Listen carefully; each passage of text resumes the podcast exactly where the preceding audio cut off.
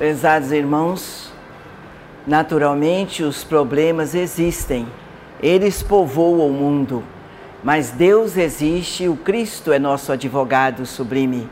Ao invés de pensarmos nos problemas, vamos pensar em Jesus, o nosso melhor amigo que não nos abandona. Pensando em Jesus, estamos pensando no bem, estamos fazendo luz em nossa vida, em nossos caminhos. As trevas desaparecerão e o bem visitará os nossos corações.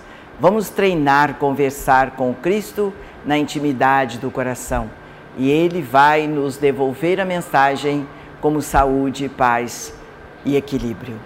Assim seja.